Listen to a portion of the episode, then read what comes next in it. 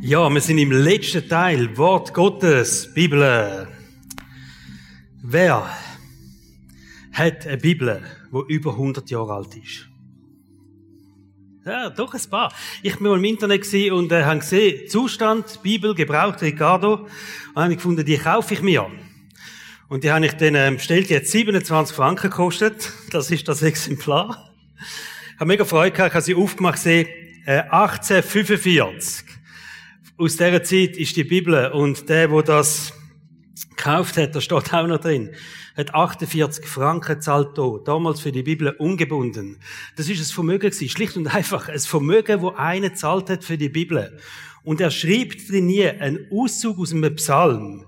Psalm 119, Vers 72. Psalm 119 ist es ein, also der Vers oder der, der Psalm 119, da geht es nur um, wie gut ist das Wort von Gott. Und wie kann ich von dem Wort von Gott profitieren? Und wie wertvoll ist mir das Wort von Gott? Und er zitiert aus dem Psalm 119 ein Vers, wo es heißt, das Wort von Gott ist mir mehr wert als alles Silber und Gold auf der Welt. Und er hat es bewiesen. Er hat uh, viel zahlt für das Teil. Und seitdem ist das als eine wertvolle Bibel in meinem Büchergestell. Und ähm, ich schaue es manchmal an und denke, hey, Nati, da hat mal einen, das ist nicht einfach ein Monatslohn gewesen, da hat er mehrere Monatslöhne angelegt dass er die Bibel hätte dürfen haben. Und ist dann auch weitergegangen. Man sieht, jeder Besitzer hat dann wieder im Vers trainiert und so. Es ist für mich ganz ein wertvolles Buch geworden. Das ist auch eine wertvolle Bibel, die ich in meinem Gestell habe. Die ist nicht so alt. Aber da han ich, ich habe euch erzählt in dieser Serie, ich habe Verse mal angestrichen, wo mir viel bedeutet hat, wo mein Leben verändert hat. Josua 24, 15 und das ist in der Bibel, wo ich das angestrichen habe. Und darum ist das auch eine von der wertvollen Bibeln in meinem Büchergestell, wegen dem einen Vers, Josua 24, 15. Ich aber um mein Haus, mir wenn Gott dienen steht dort, und ich habe es unterschrieben mit dem Datum und gesagt, und ich werde das machen in meinem Leben, privat und mit Beruf und allem. Da bin ich noch Geschäftsführer in einer Softwarefirma, habe nicht gedacht in dem Moment, dass ich mal Pastor werde. Aber zwei wertvolle Bibeln. Die dritte wertvollste, die ich kann, das ist die, die ich jeden Tag drin lesen tue. Ich freue mich, dass wir über das Wort von Gott dürfen reden miteinander, dass wir einfach dürfen eintauchen in das, was ist wirklich der Wert, der Schatz von dem, wo Gott uns gegeben hat mit der Bibel. Das ist ein Privileg, dass wir eine Bibel haben. Wir wollen die übernatürliche Power von dem Buch von der Bibel entdecken. Fürs Leben von jedem Einzelnen von uns. Und wir haben schon drei Teile hinter uns. Der erste Teil heißt Inspiration. Einerseits, weil die Bibel selber inspiriert ist durch den Heiligen Geist, schaut jeder Buchstabe, jedes Wort ist inspiriert durch den Heiligen Geist. Und andererseits, wie Gott auch uns will inspirieren durch die Bibel. Also was er geschrieben hat, hat nicht nur allgemeine Gültigkeit, die Bibel, sondern sie redet auch heute noch ins Leben von jedem Einzelnen ganz individuell. Das ist so der erste Teil gewesen. und der Tipp aus dem ersten Teil von dieser Serie. Wenn du Antworten suchst auf Fragen in deinem Leben, was deine Zukunft anbelangt, dann such sie in der Bibel. Du findest so viel Antworten in der Bibel und es ist so cool, wie Gott auch antwortet, indem wir einfach die, ähm, indem wir die Bibel lesen und wie der Heilige Geist dann durch das plötzlich unser Leben hier redet, oder? Durch einzelne Vers kann Gott unterschiedlich ins Leben von Menschen reden. Der zweite Teil hat geheißen wirksam. Die Bibel bewegt etwas, sie verändert etwas. Äh, sie hat die Kraft, ganze Situationen, ganze Leben zu verändern. Wir sehen Geschichten, keine Geschichten von Menschen, die angefangen haben, die Bibel lesen, regelmäßig und ihr Leben hat sich verändert. Und es ist auch heute noch, merke ich, einen Unterschied, ob Menschen die Bibel lesen oder nicht. Wenn du mit Leuten diskutierst und plötzlich merkst, hey, da setzt einer einfach auf das Fundament von der Bibel, du musst über gewisse Fragen musst du gar nicht mehr diskutieren mit dieser Person, weil es so klar ist, oder? Weil einfach da eine Wirksamkeit ist im Leben von der Person, wo die Bibel lesen tut.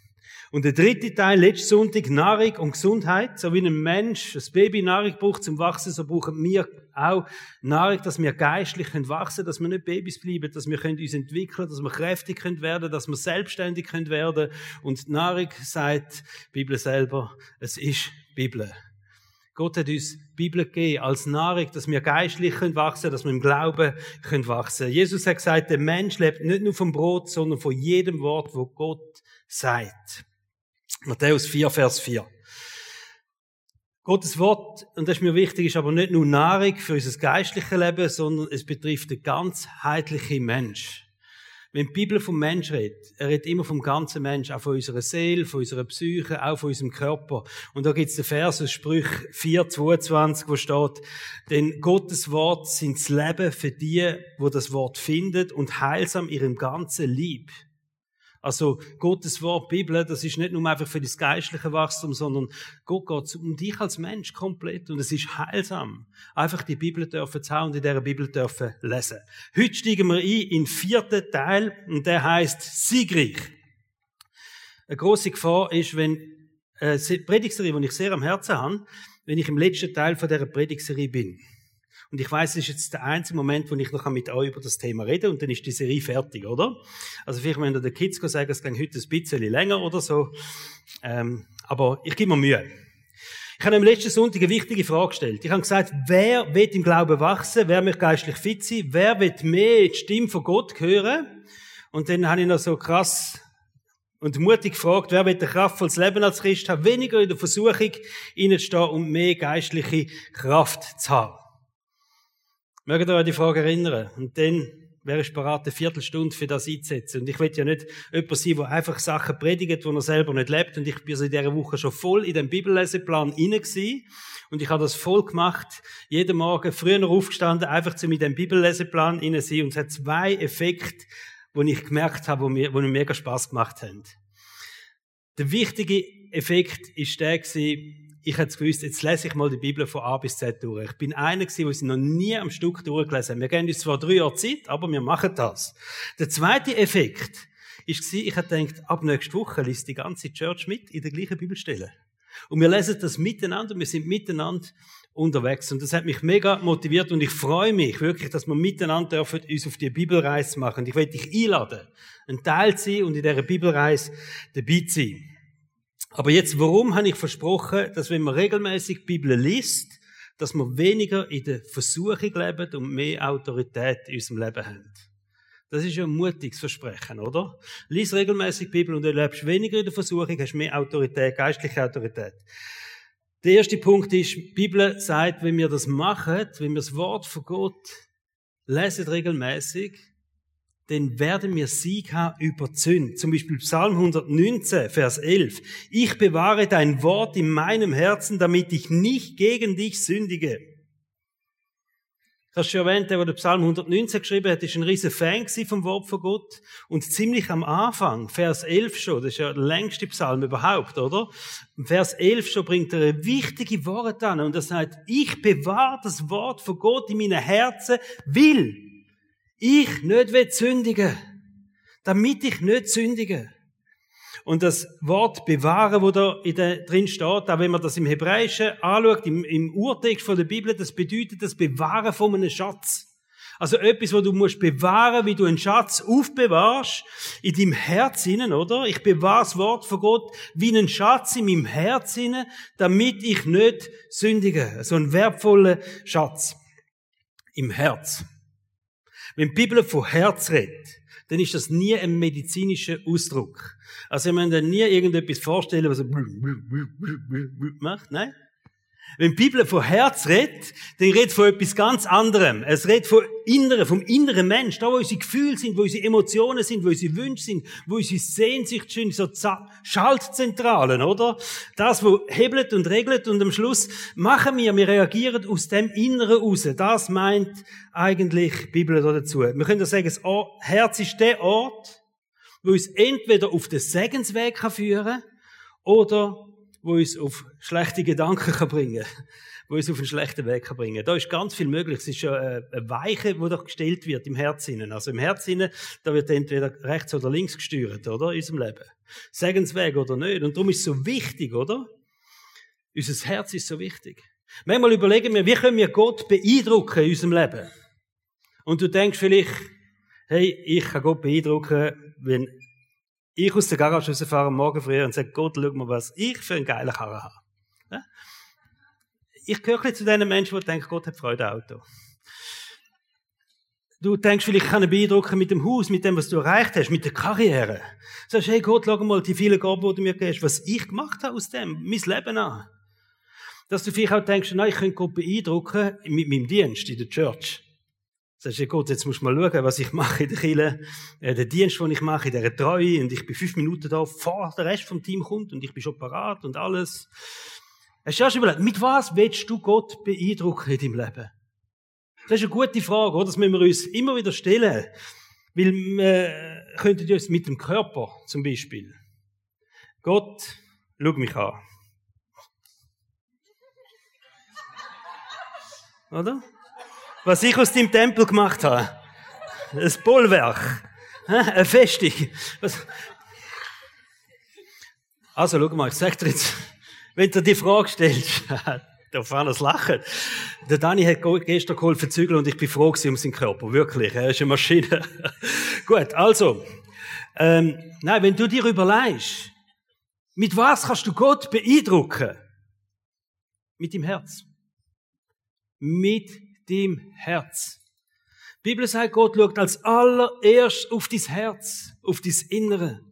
Das heißt nicht, dass Gott auch an anderen Sachen Freude hat in unserem Leben, wo wir machen, aber Gott kannst du beeindrucken mit deinem Herz, mit dem Innersten. 1. Samuel 16, Vers 7 steht, für die Menschen ist es wichtig, was sie mit den Augen wahrnehmen können. Ich dagegen, sagt Gott, schaue jedem Menschen ins Herz. Das Wichtigste darum in unserem Leben ist, unserem Herz in Ordnung behalten. Wenn wir Gott beeindrucken wollen, kennt das, oder? Wenn Besuch einlatschst und dann ähm, muss alles schnell gut gemacht sein, guten Eindruck machen, Ordnung machen und so. Mit 50 hat man das hinter sich, soll einfach kommen, der Besuch am liebsten unangemeldet und dann sagst du, sorry, ich kann nicht können aufräumen, oder? Aber, aber, in unserem Herzen ist wichtig, zum Ordnung behalten. Das Wichtigste überhaupt. Deine primäre Aufgabe als Christ ist, behalt Ordnung in deinem Herzen, in deinem Innersten. Da passieren nämlich Sachen. Wir müssen das schützen, in unser Herz, oder? Da schleicht sich manchmal etwas ein, da kommt plötzlich Wut. Aus irgendwoher, da kommt Neid, da kommt Minderwert, Stolz, Überheblichkeit, da kommen böse Gedanken, da kommt Unvernunft. Die Bibel redet noch von sexueller Unmoral. Sexuelle Gedanken, wo du genau weißt, sind eigentlich nicht in Ordnung. Und plötzlich fangen die sich auch einnisten in deinem Herz schlechte Wünsche. Es gibt eine Auflistung übrigens in der Bibel. Im Markus Evangelium Kapitel 7 kannst du mal lesen, Vers 21 und 22, eine Auflistung, was sich alles da innen kann in deinem Herz hinein. Und aus dem muss eigentlich sehr vieles falsch geschaltet wird in deinem Leben, du auf dem falschen Weg gehst, du weggehst von dem Segensweg. Also wie, das ist eine wichtige Frage, wie können wir Ordnung behalten in unserem Herz? Die Antwort heißt, mit dem Wort von Gott. Das Wort von Gott hilft dir, Ordnung zu behalten in deinem Herzen. Es hilft dir, Ordnung zu behalten. Psalm 119 steht, ich bewahre dein Wort in meinem Herzen, damit ich nicht gegen dich sündige. Das Wort von Gott in unserem Herzen behalten. Der David ist ein Mann, wo nach dem, er wird bezeichnet, ein Mann nach dem Herz von Gott. Und er schreibt im Psalm 17, Vers 4, vom Tun und Treiben anderer Leute habe ich mich nicht beeinflussen lassen. Ich habe mich an dein Wort gehalten und das hat mich vor bösen Wegen bewahrt. Ich habe mich nicht von dem beeindrucken und verleiten lassen, was andere machen. Ich habe dieses Wort in meinem Herzen behalten. Ich habe mich nicht beeindrucken lassen von den Sachen, was andere machen. Ich habe es im Herzen behalten. Und das hat mich bewahrt. Das hat Ordnung behalten in meinem Herz. Und ich habe meine Weichen darum nicht falsch gestellt. Und das ist eine krasse Aussage von David. Und ich habe gedacht, das wäre cool, oder? Wenn wir ähm, unterwegs sind, der Tag hat ja so viel Einfluss, so viel von dem Tun und Treiben von anderen Leuten, wo auf uns einwirkt. Und stell dir vor, am Abend kannst du einfach sagen, über den ganzen Tag kannst du sagen, hey, ich habe mich nicht auf falsche Weg bringen lassen, vom Tun und Treiben von den anderen Menschen. Ich habe Ordnung behalten in meinem Herzen. Was ist das für eine Aussage, oder? Wenn das jeden Abend kannst sagen, das ist manchmal gar nicht so einfach. Wir kommen zu Situationen und dann merken wir, jetzt fängt etwas Ungutes an. Das kann eine einfache Kaffeepause sein im Geschäft und es geht das Geläster los über irgendjemanden, den Chef oder was auch immer. Und du merkst, es zieht dich da drin und ein bisschen nervt er dich ja auch. Und wieso sollst du jetzt das nicht anders sagen? Hättest du ja auch ein gutes Beispiel, wie schlecht der Chef ist oder was auch immer, oder? Oder nicht, du siehst irgendetwas und denkst, wow, das, das wette ich schon lange unsaubere Gedanken irgendwelcher Art. Und jetzt stell dir vor, am Abend gehst du ins Bett und kannst sagen, hey Gott, und ich habe Ordnung behalten in meinem Herz. Das Tun und Treiben von den anderen Menschen, ich habe Ordnung behalten. Gott sei Dank, ich habe Ordnung behalten. Ich habe dieses Wort in meinem Herzen gehabt. Ich glaube, es ist matchentscheidend, wie fest ist, uns, ist das Wort von Gott in unserem Herz verankert. Match entscheidend. Wie fest ist das, was da innen steht, in unserem Herz innen verankert. Das ist match entscheidend. Wie fest wir die biblische Aussage in unserem Herz innen bewahren tun. Gottes Wort hilft uns, richtig zu entscheiden und zu handeln. Das ist ja so. Es hilft uns, richtig entscheiden und zu handeln in unserem Leben. Wenn wir Fragen haben, wenn wir unsicher sind, ist es okay oder nicht? Kennen ihr die Grau-Diskussionen? Man sagt, ja, schwarz oder weiß, so. In den Kleingruppen haben das sicher auch. Ja, wie ist jetzt das? Darf man das? Sollte man das? Wie muss ich reagieren? Wie sollte ich reagieren? Die Bibel sagt eigentlich, aber es gibt noch einen Graubereich. Da lieben wir den Graubereich, oder? Als Schweizer sowieso. Auf dem baut Neutralität auf. Und dann in diesen Diskussionen einfach mal kommen und sagen, weißt du was, jetzt hören wir auf, wie es uns geht, wie wir uns fühlen und für was wir auch noch Verständnis haben. Das ist super, dass wir füreinander da sind, Verständnis haben. Aber jetzt schauen wir, was die Bibel sagt. Weil wenn wir das, was in der Bibel sagt, letztendlich in unserem Herzen bewahren, dann entscheiden wir uns richtig. Motivation für Kleingruppen. Am Schluss, nach viel Diskussion, nach viel Anteilnahme, einfach einmal sagen, jetzt schauen wir noch auf die Bibel. Was sagt die Bibel? Auch wenn es uns challenged, aber am Schluss wissen wir, das ist das, was Gott letztendlich will in dieser Situation. Ein Vers, wo mir hilft, Ordnung in meinem Herz zu machen, immer wieder. Das ist 1. Korinther 10, Vers 31. Viele kennen den vielleicht von euch. Was immer ihr tut, ob ihr esst oder trinkt oder was es auch sein, verhaltet euch so, dass Gott dadurch geehrt wird. Wenn ich mich überlege, hey, was soll ich machen, was äh, soll ich tun, wie soll ich mich verhalten im Job, in der Nachbarschaft oder, oder in Auseinandersetzungen oder in der Ehe inne. Einfach, wenn, wenn mich irgendjemand nervt, und es gibt, manchmal gibt es Leute, die nerven mich einfach, oder? Und das, wie soll ich mich verhalten? Helen, gibst mir ein bisschen mal mein Handy dort, ich will dir etwas zeigen. Das ist jetzt mal gerade in den Sinn gekommen, weil mich heute jemand darauf angesprochen hat, danke. Hin auf meiner Handyhülle steht Ehre. Mögt ihr euch erinnern, die Serie Ehre? Gestartet sind in das Jahr. Es gibt kein Gespräch, wo ich das Handy nicht so auf den Tisch lege, dass ich das kann lesen. Die ganze Zeit. Ehre. Und das hat auch mit dem Vers Ich will Gott ehren in dem Innen, oder? In Fragen, die ich habe. Wie gehe ich um mit meinen Finanzen? Ich will Gott ehren. Ich will mich an den biblischen Worten heben. Wie gehe ich um mit meiner Zeit? Ich will Gott ehren mit meiner Zeit. Wie gehe ich um mit allem, was mir Gott anvertraut hat? Ich will Gott ehren mit dem. Verhalte ich so, red so, dass es Gott ehrt. Das ist einer der wichtigen Vers für mich geworden, 1. Korinther 10, 31. Was immer ihr macht, und ist so ein einfacher, kannst du für alles brauchen. Oder? Das kann ich fast sagen, wie Globuli. Aber,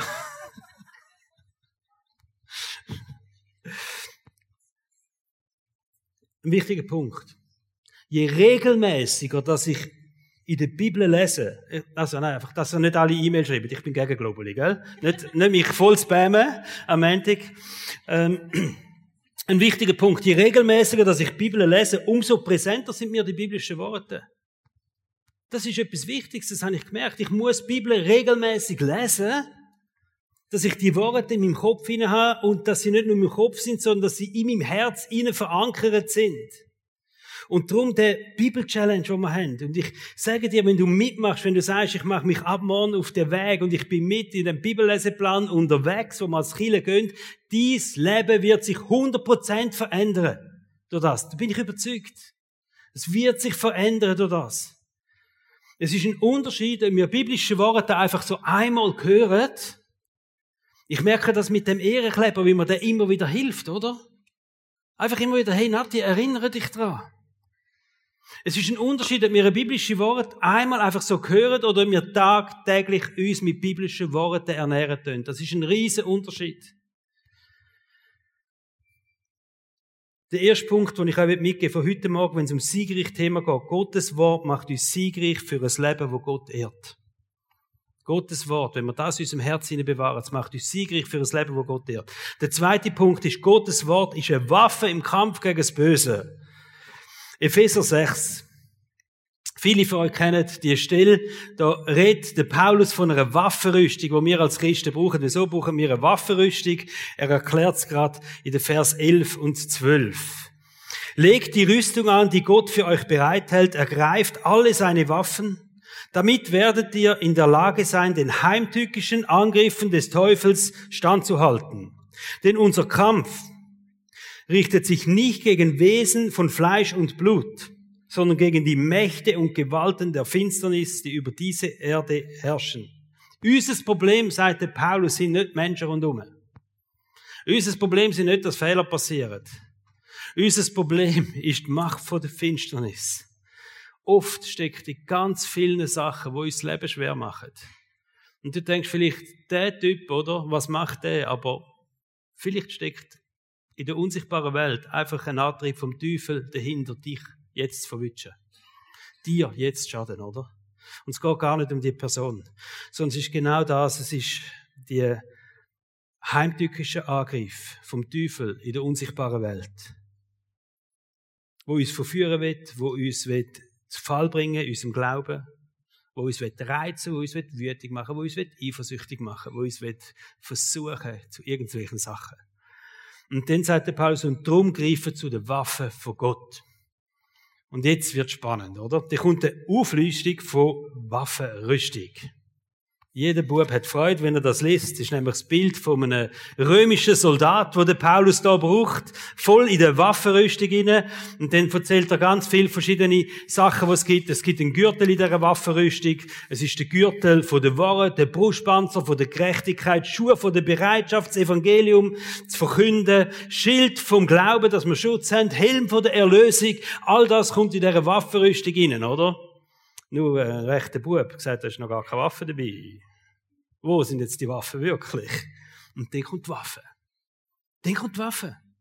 Und dann sagt er, greift zu dem Schwert, das der Heilige Geist euch gibt. Dieses Schwert ist was? Das Wort von Gott. Dieses Schwert, also die einzige Waffe in der Waffenrüstung ist Schwert. Alles andere ist Ausrüstung, ist auch gut. Es Schutz, also mit dem ganzen Teil, wo der Paulus beschreibt, mit dem ganzen Teil, da kannst du dich schützen. Ein Soldat schützt sich mit dem. Mit dem Gurt, mit dem Panzer, mit dem Helm, mit all dem. Er ist geschützt. Aber er ist nicht in der Lage, einen Feind anzugreifen mit dem. Das ist er nicht. Wenn er den Feind wird angreifen, da, dann braucht er eine Waffe. Und da sagt plötzlich der Paulus, und jetzt haben wir noch Schwert. Und das ist die Waffe und das Wort von Gott. Nur etwas in dieser Auflistung ist eine Waffe. Schwert. Wir dürfen nicht die Illusion haben, dass wir als Christen kein Problem werden haben. Dass immer einfach alles gut läuft. Dass wir vor allem bewahrt werden. Das ist eine gute Vorstellung, eine schöne Vorstellung, aber es ist vielfach ja nicht Realität. Viele Menschen mit einem tiefen Glauben schauen eines Tages zurück auf ein erfülltes Glaubensleben, wo sie viele, viele Kämpfe müssen kämpfen aber. Das ist ja so. Und es wird dir vielleicht gleich gehen. Vielleicht ist sogar das Gegenteil der Fall. Dass wir als Christ plötzlich in Kämpfe hineinstehen, wo wir vorher gar nicht hatten. Und jetzt werden wir Christ. Wir machen vielleicht ein neues Commitment für Gott und sagen, hey Gott, von jetzt an diene ich dir, jetzt mache ich das. Von jetzt an lese ich jeden Tag die Viertelstunde in der Bibel. Ich mache da mit bei dem Bible Challenge von der GVC Frauenfeld. Okay, Gott, ich gang jetzt in den Dienst. Ich weiß, du hörst mich schon lange. Es hat sich viel geschreibt, jetzt mache ich das. Du entscheidest dich, okay, jetzt, ich bin parat, jetzt zahle ich den Zehnten, oder? Ich werde das mal machen, das biblische Prinzip, und dann kommt der Hammer. Kennt ihr das? So Commitment für Gott ganz besonders. Und dann erst recht wird schwierig. Und du denkst, was läuft da so? Der Grund liegt in dem, dass der Teufel aktiver wird, umso mehr wir unserer Berufung laufen. Wenn du nichts machst, wenn du sozusagen undercover Christ bist, he?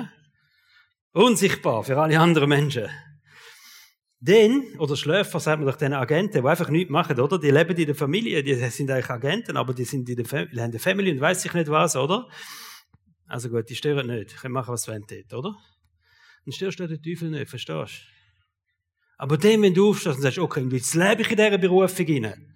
Und ich bin nicht mehr so ein Schläfer. Und ich bin nicht mehr undercover Christ, sondern ich stehe jetzt an, dann wird der Teufel aktiv. Das passt ihm nicht. Wenn du in deinen Dienst stehst, wo Gott parat hat für dich. Und glaub mir, für jeden von uns hat Gott einen Dienst parat. Für jeden. Wir schauen das Beispiel an, als sehr bekanntes Beispiel, und ich glaube, ich zeige dir heute nochmal zwei neue Aspekte aus einer ganz bekannten Geschichte, Begebenheit. Jesus, der sich taufen lassen hat. Jesus hat sich taufen lassen. Nachdem er sich taufen lassen hat, ist er in die Wüste gegangen, hat dort äh, gefastet und betet 40 Tage lang und er hat krasse Auseinandersetzung mit dem Teufel. Plötzlich, oder? Aus dem Nichts kommt der Teufel dorthin und sagt, hey Jesus, wir reden miteinander, oder? Immer schlecht, wenn der Teufel so kommt. Aber der Teufel hat einfach einen Moment genutzt, wo Jesus schwach war. Also nach 40 Tagen. Ich bin erschöpft, oder? Wie fest Jesus erschöpft ist, weiß ich nicht. Der Bibel steht, ist mega, mega hungrig. Also der ist einfach, also. Wenn man so Hunger hat wie Jesus gehabt nach 40 Tagen, das ist nicht mehr gut. Selbst für Jesus ist das nicht mehr gut gewesen, oder? Es wird erwähnt in der Bibel. Er hat Hunger gehabt. Und der Teufel hat gewusst, wenn ein Mensch hungrig ist, dann hast du gute Türen offen.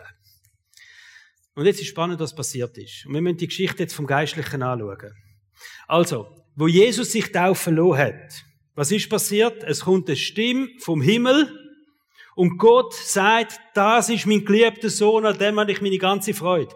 Also wo Jesus sich taufen hat, kommt das offizielle, öffentliche Bekenntnis von Gott, das ist der Sohn Gottes hörbar für alle zusammen. Also das Bekenntnis von Gott, er ist der Sohn Gottes. Und wir wissen auch, es ist der Anfang vom öffentlichen Wirken von Jesus. Das ist passiert. Dann geht Jesus in die Wüste. Und in der Wüste tut er fasten und beten. Und es steht sogar, er ist erfüllt vom Heiligen Geist in die Wüste gegangen. Nach der Taufe ist er erfüllt vom Heiligen Geist, er geht in die Wüste und er fastet und betet. Und dann in einem schwachen Moment kommt der Teufel und versucht den. Und wisst ihr, was der Teufel als allererstes frei zu Jesus? Als allererstes. Ich habe eine Frage. Wichtige Frage an dich. Wenn du wirklich Gottes Sohn bist, also jetzt überlegt mal das, der ist so clever, der Teufel. Da kommt das öffentliche Bekenntnis von Gott Vater und sagt, das ist mein Sohn. Und der Teufel sagt das allerorts, wenn du wirklich Gottes Sohn bist und so Hunger hast, dann sag doch diesen Stein, sie sollen zu Brot werden. Er hat einfach mal in Frage gestellt, das Wichtigste überhaupt. Grundlage für die ganze Dienst und die ganze Berufung von Jesus auf dieser Erde ist, er ist Gottes Sohn. Und genau diese Grundlage stellt der Teufel in Frage, so ganz einfach. Kurz auf das öffentliche Bekenntnis wagt der Teufel genau das zu hinterfragen. Und das musst du dir jetzt einfach merken. Weil das wird in deinem Leben auch so passieren. Der Teufel hat ein paar sau gute Tricks, aber nicht immer die gleichen. Und darum kannst du jetzt so etwas lernen. Der Teufel wird dich umso mehr angreifen, je mehr du in deiner Bestimmung und in deiner Berufung laufst. Umso mehr wird er dich angreifen. Und als erstes wird er dich genau ins Zweifeln bringen. An dem, was Gott dir versprochen hat. An dem, was Gott dir gegeben hat. Siehst du, es lohnt sich nicht? Hast du wirklich das Gefühl, hättest du deine Prioritäten gescheiter lassen, wie sie sind? Denkst du wirklich, dass Gott dich an dem Platz heben will? Wenn Gott will, dass du wirklich für Kranke gehst, beten, dann würden doch mehr Wunder passieren. Wenn Gott wirklich will, dass du ihm mit deinen Finanzen treu bist, dann würde ich doch mehr segnen, werde ich die Karren jetzt nicht abgelegen. Wenn Gott wirklich will, dass du am Sonntag in die Kirche gehst, dann wärst du doch nicht so müde am Sonntagmorgen. Hey, wenn Gott wirklich will, dass du den Dienst machst, das müsste doch viel ringer gehen. Wieso, wieso musst du dich denn auch immer wieder aufraffen für das?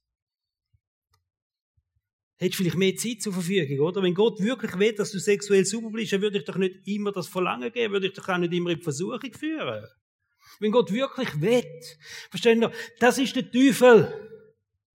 Das kommt vom Teufel, das ist seine einfache Maste. Wenn Gott dich ruft in einen Dienst, in eine Aufgabe, in der Nachfolge, wenn Gott dich herausfordert, dich challenged, etwas zu wagen, wenn Gott dich challenged, etwas zu verändern in deinem Leben, dann kommt der Teufel hinterher, ist wie ein Fifi. Versteht ihr? Das ist einfach so. Wenn du dich aufmachst, steht er da.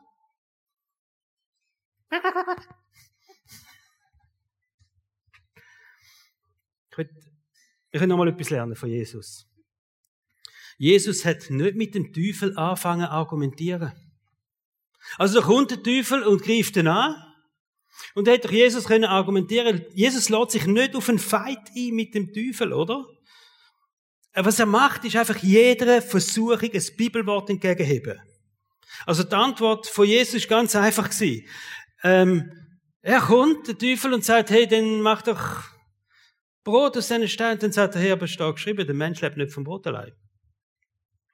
Und interessant ist, der Teufel hat nicht angefangen zu diskutieren. Der Teufel hat sofort gewusst, okay, Wort von Gott darf ich nicht mehr sagen. Ich probiere es mit einer neuen Versuchung. Und dann hat er etwas Neues probiert. Und Jesus bringt wieder Antwort, es steht aber in der Bibel. Und der Teufel, Scheibe. Und dann geht das nächste probieren und kommt mit der nächsten Versuchung und irgendwann hat der Teufel aufgegeben. Nicht, weil Jesus plötzlich zu Kräften gekommen ist, weil Jesus plötzlich mental innerlich total stark geworden ist oder weil Jesus mit dem gefeitet hat, sondern einfach, weil der Teufel gewusst hat, der hebt mir die Bibel an. Was will ich machen, wenn mir eine Bibel anhebt? Glaubt der Teufel, der glaubt an die Bibel, an die Kraft der Bibel, an die Kraft von diesen Worten. Ich will das Zitat vorlesen also vom Derek Prince, der hat geschrieben, du darfst dir nicht einbilden, dass du mit deinem Verstand so einfach den Teufel besiegen kannst. Er ist nämlich schlauer als du. Er befasst sich schon zu lange mit dem Geschäft der Versuchung. Keins von unseren Argumenten wird so viel Kraft haben, wie das geschriebene Wort. Du kannst schon noch so gute Argumentation vornehmen. Wenn nächstes Mal der Teufel kommt und mich probiert zu versuchen, in dem und dem Punkt, dann sage ich das und das und das und weiß ich nicht was, dann keins von deinen Argumenten wird so viel Autorität haben, wie wenn du die Bibel anhebst und sagst, hey, aber in der Bibel steht geschrieben. Darum hat der Teufel, Jesus gar nicht gesagt, ich muss mich gar nicht auf einen Fight mit dem einlassen. Vielleicht hätte er einfach hat gesagt, ich will das gar nicht jetzt im Moment. Jesus hat gewonnen, hundertprozentig. Hätte Jesus einfach von sich aus mit dem Heiligen Geist gesagt, so, jetzt wir miteinander. Er hat gewonnen, aber er hat gefunden, muss ich gar nicht, weil ich habe ja das Schwert. Und ich kann das anheben. Und ich kann das sagen. Und er hat das gemacht. Die stärkste Waffe überhaupt, was es gibt. Er hat das Wort von Gott zitiert. Und ich will dich ermutigen, wer von euch kennt die Diskussionen mit dem Teufel? Wer kennt's? Wenn es plötzlich in deinem Herz losgeht, aber das und da, da, da, da, da, nein, und du bist voll, voll drin, oder? Nimm dich aus diesen Diskussionen raus. Wenn der Teufel kommt, nimm dich aus diesen Diskussionen raus und nimm das Wort von Gott und sag, aber weißt du, was da innen steht? Da innen steht. Und du wirst merken, er hört auf, mit dir zu diskutieren. Er wird aufhören, mit dir zu diskutieren, wenn du die Bibel für ihn nimmst.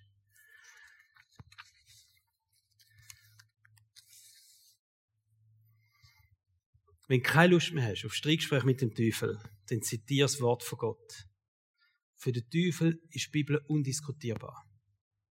Undiskutierbar. Er hat einen riesen Respekt vor den biblischen Worten. Und manchmal wünsche ich mir, dass ich auch so undiskutierbar wäre in meinem Leben. Wenn ich gleich Respekt hätte wie der Teufel von der Bibel, oder?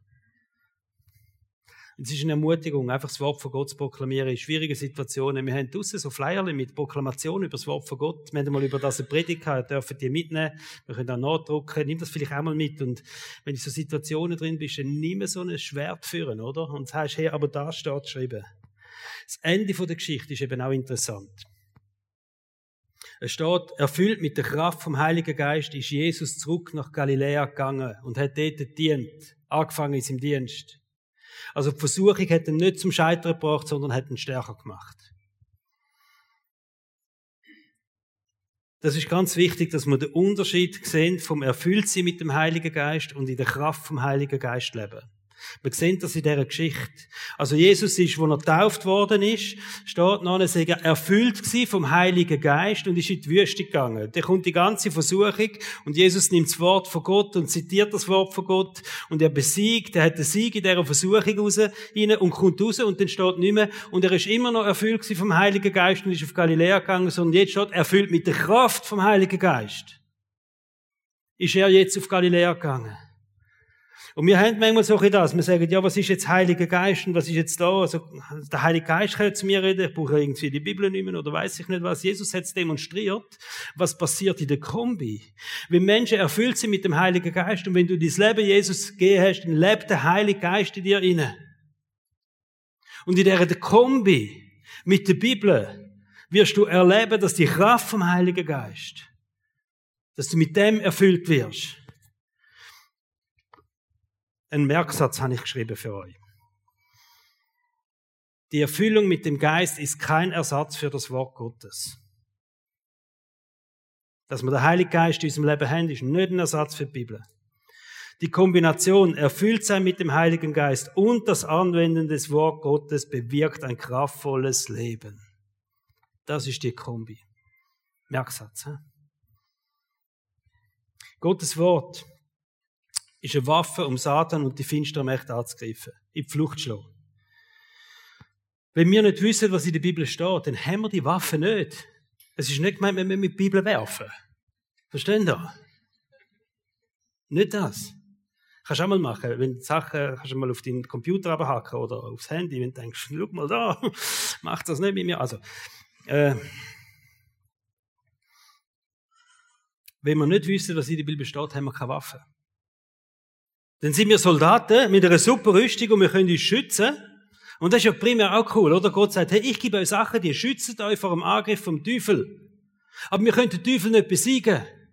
Wir können uns einfach nur schützen und schützen und schützen. Aber wenn wir die Waffen nehmen, wenn wir die Waffen haben, dann können wir den Teufel auch besiegen und dann ist mal mit gewissen Sachen endlich Schluss in deinem Leben, oder? Wer kennt das? Du bist da und du merkst immer, sind die Angriffe vom Teufel immer das Gleiche. Ich habe die Schützung und ich habe den Helm und den Gurt und den Panzer und alles und ich schütze mich die ganze Zeit, aber ich mag die Angriffe nicht mehr vom Teufel. Den besiegt der Teufel. Dann nimm die Waffe. Und die Waffe ist nichts anderes als das Wort von Gott.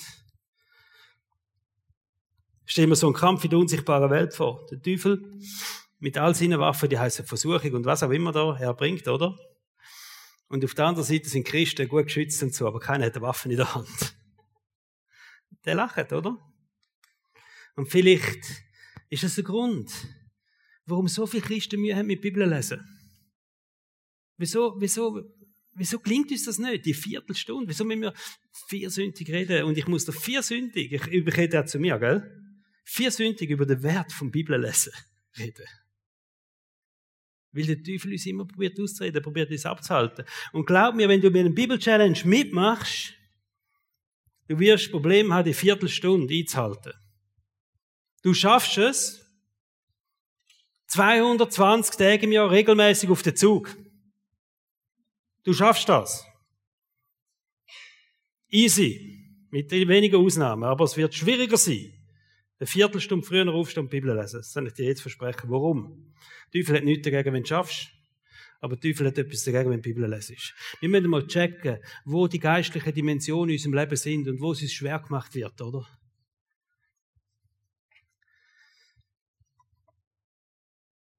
Ein Christ ohne ein Schwert in der Hand ist immer in ernster Gefahr. Das ist es so. Wie ein Soldat ohne ein Schwert in der Hand immer in ernster Gefahr ist. Zum Abschluss werde ich euch einen Vers lesen und dann gehen wir in Worship hier. 1. Johannes 2, Vers 14. Da steht, ihr jungen Leute, ich schreibe euch, weil ihr stark seid. Das Wort Gottes ist in euch lebendig und bleibt in euch. Und ihr habt den Bösen besiegt. Johannes schrieb das an junge Christen. Und ich wünsche mir das nach diesen drei Jahren Bibel-Challenge, die wir haben als Church, dass Gott zu uns kann sagen, hey, GVC Frauenfeld, ich schreibe euch jetzt. Weil ihr stark sind, weil das Wort von Gott in euch lebendig geworden ist und in euch innen bleibt, weil ihr festgehalten habt, weil ihr dranbleiben sind im Bibel lesen. Und ihr habt das Böse besiegt. Der Grund, warum die jungen Männer stark sind und Satan haben können überwinden, besiegen, ist das Wort von Gott gewesen, wo sie in sich hineingeteilt haben haben wir beten miteinander dürfen aufstehen.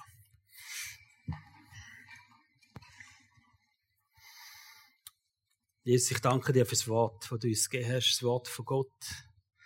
Statt du selber bist das Wort. Und es gibt nichts Wertvolles, weder einfach, wenn du redest, allmächtiger Gott. es, die Erde ist entstanden durch dein Wort und, und Satan muss weichen, wenn du redest. Und unser Leben kommt zum Blühen, wenn du redest. Und Menschen werden gesund, wenn du redest. Seelen werden heil, wenn du redest. Wunden tun nicht mehr weh, wenn du redest. Wir kommen das neues Leben über durch den Heiligen Geist, wenn du redest. Und wir strecken uns aus nach deinem Reden. Und ich danke dir für das Wort, für das geschriebene Wort, wo, wo, wo es, es heißt, das ist eigentlich komplett. Es ist komplett. Es gibt nichts, wo wir dort dürfen wegnehmen und wir müssen auch nichts mehr dazufügen. Es ist so etwas Herrliches und darum heißt es Heilige Schrift, Jesus, und ich ehre dich, dass wir die Bibel dürfen haben, dass wir in einer Zeit dürfen leben, wo wir die Bibel lesen können. Und ich bete dafür, dass wir einfach dürfen verändert werden, wenn wir uns einfach das vornehmen können und sagen, wir wollen der Bibel lesen, ich, ich will dich segnen in dem Sinne. Wenn du zu diesen Menschen gehörst in unserer Church und sagst, hey, von jetzt, ich bin dabei bei dem Bible Challenge. Ich segne dich mit einer riesen Freude am Bibel lesen. Ich segne dich mit einer Sehnsucht, dass du, wenn du den Wecker stellst am Morgen, dass du Freude hast, wenn er früher noch schält, weil du weißt, jetzt habe ich eine Viertelstunde Zeit, in dieser Bibel zu lesen. Ich segne dich mit einer Erkenntnis im Bibellesen dass wirklich der Heilige Geist zu dir in reden tut dass es in deinem Herz, deinem Herz darf festsitzen, dass ich, du kannst etwas machen mit dem, dass du kannst brauchen in deinem Alltag. Jesus, wir beten dafür, dass wir da nochmal einen Weg dürfen gehen als Kille. Eine Kille, die sich ausstreckt nach deinem Wort. Eine Kille, die lebt nach deinem Wort. Danke dir vielmals. Amen.